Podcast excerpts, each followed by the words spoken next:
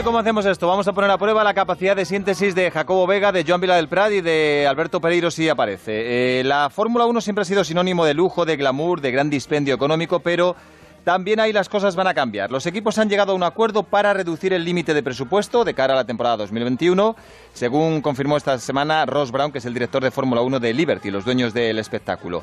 En principio estaba fijado ese límite en 175 millones de dólares pero la crisis del coronavirus ha obligado a reducirlo a 145 millones de dólares, eh, al cambio unos 134 millones de euros aproximadamente. Jacobo Vega, muy buenas. ¿Qué tal, David? Buenas tardes. Era de esperar, ¿no? Bueno, era de esperar y yo lo veo bien, aparte que ya era una cosa que estaba pidiendo casi todos los fabricantes, el único que se oponía un poquito era Ferrari, pero todos los demás lo veían bien y bueno, el espaldarazo que ha dado a esto Renault y, y Mercedes ¿no? en las últimas horas yo creo que es positivo para la Fórmula 1 y que va a ser positivo para el campeonato.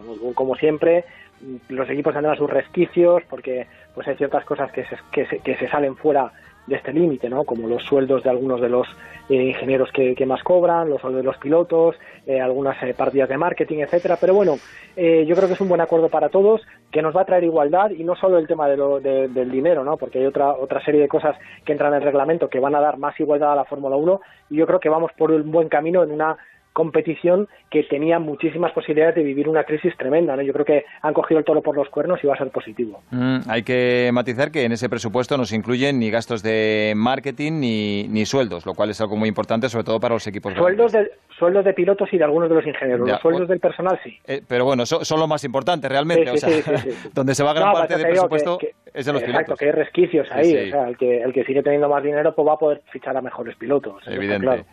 Joan Vila del Prat, muy buenas. Hola, buenas tardes. Bueno, habrá que ver cómo se adaptan los equipos grandes a esto, porque, claro, el presupuesto medio de Mercedes o de Ferrari en los últimos años ha sido muy, muy superior a las cifras de las que estamos hablando. Bueno, vamos a ver. Primero de todo, todas las actividades de marketing, estas no cuentan. Todo lo que son actividades de show cars, etcétera, esto no cuentan. Todas las actividades que no sea de Fórmula 1 en específico no cuentan. Todo lo que es Human Resource Activities no cuentan. Todo lo que sea financias, actividades legales, eh, abogados, leches, no cuentan. O sea, estamos hablando ya, eh, estamos hablando, taxas no cuentan, eh, hay infinidad de cosas que no cuentan. O sea, el límite ya no está en límite. Que no está en límite, que hay, una cantidad de pasta que siempre desaparecía en cosas que no tienen nada que ver con la Fórmula 1, que esta vez ya ni las cuentan, ¿no? O sea, estamos hablando de una pasta que va directamente a hacer lo que tenemos que hacer. O sea, en este sentido tenemos para el primer año el 21 145, 140 para el 22, 135 para el 23. Eh, como decía Jacobo, hay otras cosas que también son importantes. Aquí lo, que se intenta es igualar un poquito los equipos, tanto en potencial económico como en potencial, dijéramos, técnico. Y lo, y lo que vemos es que lo que van a hacer es intentar limitar las horas de túnel de viento, que ya estaban limitadas, pues las van a limitar bastante más. O sea, para el año ya 21 vamos a tener que si el primero tiene 36 uh, runs per, por, por semana, uh, el quinto tendrá 40 y el que está décimo en aquel momento tendrá 45, o sea, tendrá 10, uh, 10 runs más a la semana. ¿Qué significa esto? ¿Qué es un run? Un run básicamente es cuando tú preparas el, el chasis y lo llevas a a, por decir, a 10 alturas diferentes, lo haces eh, frenar, lo haces acelerar, lo metes de traverso, que es el pitch, todo esto es un ron que normalmente lleva como media hora para ir sacando documentación del coche cuando está corriendo. Es un ron que lo hace consecutivo. Pues bien, estos rons ahora son mm, básicamente limitados en tiempo mucho más de lo que estaban hasta ahora. Yo estoy tomando notas, ¿eh? porque escuchar a John Vila de es como ir a clases de ingeniería de automoción. Y, Pereiro también, seguro. Hola, Pereiro. Hola chicos, ¿qué tal? Muy buenas. Oye, esto del límite se hace para moderar el gasto y supuestamente para igualar la competición, pero eh, ¿tú crees que cambiará algo el, dominio habitual de Mercedes, Ferrari y Red Bull? Bueno, ya lo explicaron en su día, que en principio no debería porque se van a gastar la y lo dijo Joan, se van a gastar la pasta antes.